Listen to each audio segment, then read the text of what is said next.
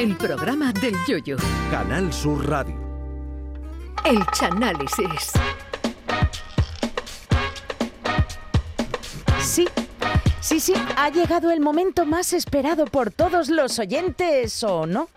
Es la hora de descubrir el sentido oculto tras las letras de grandes composiciones como la de esta noche, Me sabe a humo, de los chunguitos, y que va a ser diseccionada por el bisturí caletero de El Chano.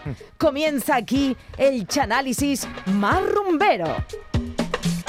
Muchísimas gracias, Charo, queridos oyentes. Aquí comenzamos un día más el Chanálisis, que hoy está dedicado, como bien ha dicho Charo, a uno de los grandes grupos españoles de eso que fue denominado como rumba taleguera, ese estilo musical ochentero. ¿Rumba taleguera? Rum- la rumba taleguera. Que eso es muy chico. Ese Yo no estilo mu- conozco eso. Sí, pues eh, escúchame, Rumba eso taleguera. era, eso era un estilo musical ochentero donde el vaquilla adquiría categoría de miembro de los Vengadores de Marvel, un, un héroe, y donde la gente en las canciones se metía de todo menos ardo en el móvil.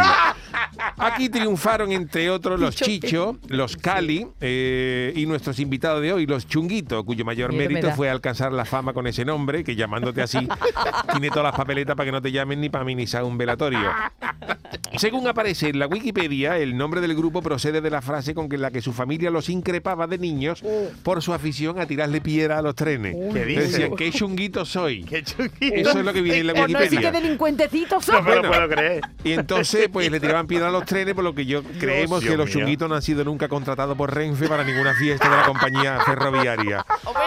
Pero a pesar del éxito, a pesar del nombre artístico, los chunguitos alcanzaron varias veces el número uno con éxitos como Carmen, la de Carmen, Carmen. Carmen, voy a tener que emborracharme, canción escrita, Anda esto no es coña, por Leonardo Dantes. Sí, es, una, es, es el autor de Leonardo Dantes. Pero espérate, ¿Leonardo antes del pañuelo? Sí, sí. ¿El mismo? Leonardo Dantes. Venga ya. Leonardo Dantes. Me Ha acaba de escrito- dejar en shock, ha vamos. escrito la canción esta de Carmen. Hombre, estuvo bueno en algún momento. Ah, pero entonces él por derecho de autor tiene que cobrar También, lo suyo por esa también. canción. Luego ¿eh? tienen No es otras tan pobre como canciones, los parecía. chunguitos tienen otras canciones como Soy un perro callejero y otra que se llama Dame veneno, que quiero morir, Ah, que era la que estaba escuchando el espía ese ruso cuando le echaron polonio en el café que se estaba tomando.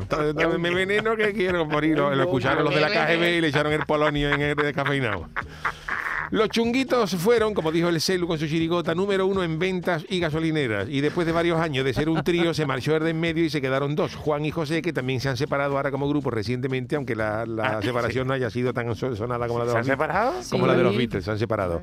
Pues lo- ¿Qué para, los estatura para los chunguitos han escrito varios artistas. Como, no tiene que dar para eso, para separarse. Mm, Bueno, tienen ya, tienen ya su, años. Para disgusto. Decía que para los chunguitos han escrito varios artistas, entre ellos Leonardo Dantes, eh, Ana Reverte también ha escrito para, para, ¿Ana para los chunguitos, sí señor. ¿Con qué? ¿Pero ¿Lo sabe usted? Y la canción que traemos hoy es la genial Me sabe a humo. Pero esta canción no está compuesta por ellos ni por Leonardo ni nada. Esta canción Me sabe a humo la compuso Bob Marley, que además del reggae tenía pasión por el flamenquito y la rumba. Y un día que le cogió inspirado, pues le hizo este tema a los chunguitos. Lo que pasa es que utilizó seudónimo, ¿no? Para, Efectivamente. para firmarla, ¿no? Como ya se sabe, Bob Marley fumaba tela desde chico hasta tal punto de que en su casa en Jamaica las paredes de su casa estaban pintadas con gotelé porque la primera y única vez que el padre de Bob Marley empapeló las paredes, el niño arrancó el papel para liarse su cigarrito a con los amigos.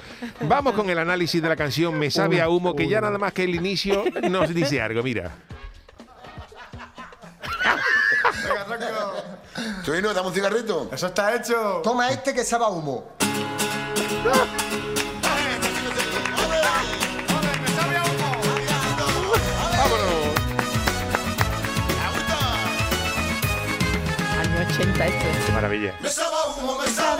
Y coche choque. que yo me fumo.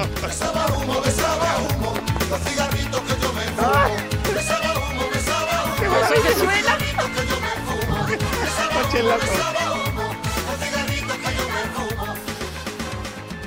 Bueno, pues en esta primera estrofa ya se puede observar que lo que se están fumando los chunguitos no es, no es precisamente un ducado sin filtro, porque nada más empezar ya se están riendo más que una vieja en un sex shop. ¿eh? Perdón. Una, una- una vieja en un sex shop. ¿Tú no has visto a las viejas? Tú, una- tú- tú llevas una vieja en un sex shop y le enseñan algo y está esta vieja. Vamos. ¿No habéis visto nunca una vieja en un sex No la he visto nunca, pero vamos. Primero que no ya tengo que verlo. Tú llevas una vieja en un shop, mira señora lo que hay, y le sacan uno- unas cosas de un estas, de- aparato un de- aparato ¿Cómo lo- grande y hace esa vieja, ¿y hace esa vieja. Pero vamos ¿usted cómo sabe eso? Porque mi, mi suegra la arcayata ha ido. Entonces yo siempre uso esto de que se ríe más que una vieja en un shop. Lo que ya nos indica que lo que se están fumando los, chunguitos está alineado. En el primer verso se habla de la afición al pitillo de Bob Marley, que Bob Marley fumaba más que un preso nuevo. En casa de Bob Marley, la familia, eh, había allí tantísimo humo en casa de Bob Marley que la madre de Bob Marley se creyó que vivía en Londres. Hasta los 67 años. No lo tenía claro, De la niebla que había. Lo que pasa es que un día, un domingo, el niño se quedó sin tabaco y cuando se despejó el humo salió a la calle y dio la madre, esto es Jamaica. Está en el Buckingham Palace. Efectivamente, y ese día que se despejó el humo en casa de Bob Marley, la madre, la madre se dio cuenta de que tenía seis hijos, porque como no los veía y tenían la voz parecida, creía que eran dos. Y como vemos, este primer verso es una apología del humo que en casa de Bob Marley, vamos, en casa de Bob Marley, colgaban un sermón de la lámpara y se humaba solo. Quiero yo saber cómo Bob Marley le cedió los derechos del tema, ¿eh? Bueno, porque él era flamenquito. Seguimos con la canción. Cuando estoy contigo, fumo sin cesar, que yo no sé el motivo de tanto fumar. Eso es. Tú tienes la culpa, tienes la culpa. que yo fume tanto, será como el humo, tu fuerte abrazo. En este segundo verso, el autor, o sea, Bob Marley, sigue ahondando en el tema de la humareda. Dice, cuando estoy contigo fumo sin cesar, dice el gallo, que tenía tanto alquitrán en los pulmones que un día echó un gargajo y arregló un valle. Todo esto se basa en el humo y en el fumeteo. De hecho, Bob Marley, que era muy católico, Bob Marley era muy católico, te- tenía en su casa una figura de un santo que todo el mundo se creía que era un San Martín de Porre, que era ese santo era, negrito.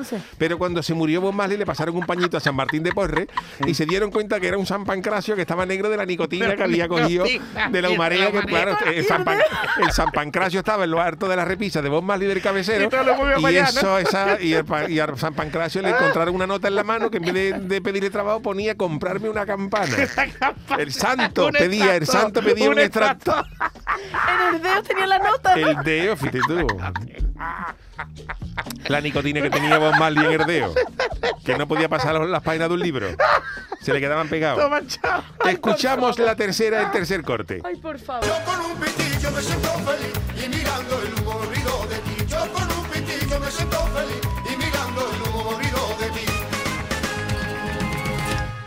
En este verso Bob Marley dice yo con un pitillo me siento feliz, confiesa su pasión porque esto este, fumaba tela y Bob Marley no podía dejar de fumar. Claro. De hecho fue varias veces al médico para dejarlo y lo que dejó fue el médico. La vez que estuvo más cerca de dejar Bob Marley el tabaco fue una vez que el médico le dijo mira Bob porque tú fumas tela, ten cuidado y le, y le Hombre, dijo eso. tantísimas cosas de los males, de los bronquios, Sí, eso que le sí. quitó las ganas de fumar. Le quitó las ganas de fumar y cuando llegó a su casa vino Bob Marley y le dijo a la mujer que había estado en el médico, lo que le había dicho todo sin tabaco y le dijo a la mujer mira es que me ha quitado las ganas de fumar. Le dijo a, a la mujer y le dijo a la mujer pero si tú vienes fumando, y dijo sí pero sin ganas.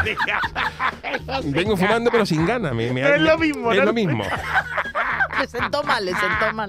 Y entonces Bob Marley tenía tal dependencia del tabaco que cuando era, era vicioso, él, él- él iba a un bingo y cuando la niña le preguntaba cuántos cartones quería, decía dos de Winston y tres de Marlboro. Era, era una Está cosa. nervioso. Era nervioso, una cosa horrorosa. Tenía ese dedo lleno de, de, de pegatina. Vamos a escuchar el siguiente corte. Me estaba humo, me estaba humo, los cigarritos que yo me fumo. Me estaba humo, me estaba humo, los cigarritos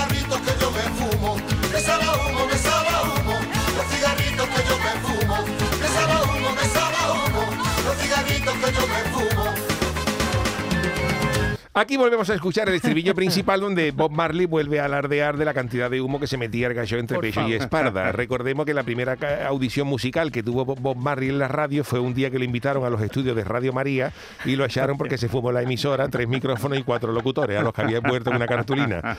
En general, Jamaica, eh, esto no es un problema solo de, de Bob Marley, esto también es Jamaica, es un país donde, donde se fuma tela, sabe que hay afición a, la, a sí. las cositas A leñar. y es un país donde sale muchísimo humo de las casas. De hecho, se dice que Jamaica es el único país del mundo que Google Maps no ha podido coger desde arriba, porque nada más que se ve humo, hay, hay niebla. Nadie sabe la forma que tiene. Allí en Jamaica dice que cuando los aviones van a aterrizar, los pilotos sacan un perro guía por la ventanilla para que lo, para que lo vaya orientando, porque es que es aterrizar siempre eh, en la niebla. Así que vamos a escuchar el quinto corte de este Me sabe a humo de Bob Marley, cantado por los chichos. Te creí sincera, te creí mujer, eres como el humo Tu persona tengo por vida, porque me da miedo, ay de tu falsedad. En este nuevo verso se nota el morazo que llevaba Bob Marley cuando escribió esta canción. El cantante jamaicano tenía tal ciego que a su lado el maestro de Kung Fu tenía astigmatismo en un ojo y miopía en el otro. Dice la frase, te creí sincera, te creí mujer, y eres como el humo que quiere ascender. Vamos a ver, Bob Marley, el, el que quiere ascender es el Cádiz, el Logroñé, el Zaragoza, pero no el humo. El humo está ahí con formas extrañas, pero nada de ascenso. Y luego dice, pero tu persona tengo que olvidar porque me da miedo de tu falsedad. O sea, a él le da miedo la falsedad de ella, pero seguramente a ella le daría miedo de lo que se fumaba Bob El Marley otro, el otro, con ¿eh? esos canutos que Bob Marley tenía los ojos tan colorados que en vez de colirio se echaba lejía. Se echaba, Ay, ay, se ay, echaba ay. agua fuerte en, los ojos para, para. Qué cómo tenía eso. qué horror. Vamos con el sexto corte. Yo con un pitillo me siento feliz y mirando el humo me olvido de ti. Yo con un pitillo me siento feliz y mirando el humo Aquí se vuelve a hablar de la felicidad que le daba al autor un cigarrito. Suponemos que cigarrito de la risa, porque dice, mirando el humo me olvido de ti. ¿eh? El autor jamaicano co- cogía tales morazos que se olvidaba de todo envuelto en el humo. Bob Marley, la verdad es que el hombre nunca lo ocultó. Él se aliñaba los cigarros bien despachados y siempre llevaba algo encima. Siempre. Una vez tuvo que ir al médico porque sufrió un cólico nefrítico y cuando el médico lo examinó le sacó una piedra en el riñón, seis en el bolsillo de la chaqueta, dos piedras en el bolsillo del pantalón y, cuatro más en la cartera. Y le dijo, Bob, eh, bueno, estas son mis cosas. Le contra más tenga yo venía porque tenía piedra y bueno, el médico le sacó más de la debida. Pero... Que al hombre le gustaba, ¿qué vamos a hacer? Séptimo corte. Por Dios. Un poquito repetitivo, ¿eh? Sí, es, es- es lo que hay. Pu- ¿Puede, ¿Puede que la que cantan detrás sea la Azúcar Moreno? Puede ser. ¿Era la hermana? Pues sí, ¿No escuchado una, una mujer? O la sacarina rubita. que era la sobrina. Y esto ya, esto es el estribillo hasta el final. Aquí podemos hablar sobre este estribillo, este estribillo final, ya con todos los músicos del estudio en plan morazo colectivo, ya una humería, el batería fumándose las dos baquetas, el del piano echándole media tecla negra a un papel de fumada con un Winston abierto, histeria colectiva y ojo como Pellegrini con alergia de primavera. Venga humo y venga humo, con los, con los eh, bomberos llegando al final de la canción, avisado por un vecino de que se quemaba el estudio y los chunguitos diciéndole que tranquilo, que no es para tanto, que entren y ya dentro tres bomberos que entonados, tres bomberos alegres, en vez de apaga- apaga- apagando la luz en vez del incendio.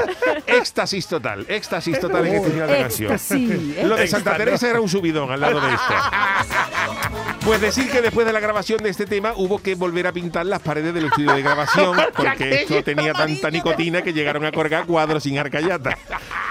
Ay, qué horror. Vamos, se quedaban, se quedaban pegados. Un técnico de sonido seco se echó con la chaqueta y hubo que, y tuvieron que llamar para despegarlo a una brigada. No podían. No podían.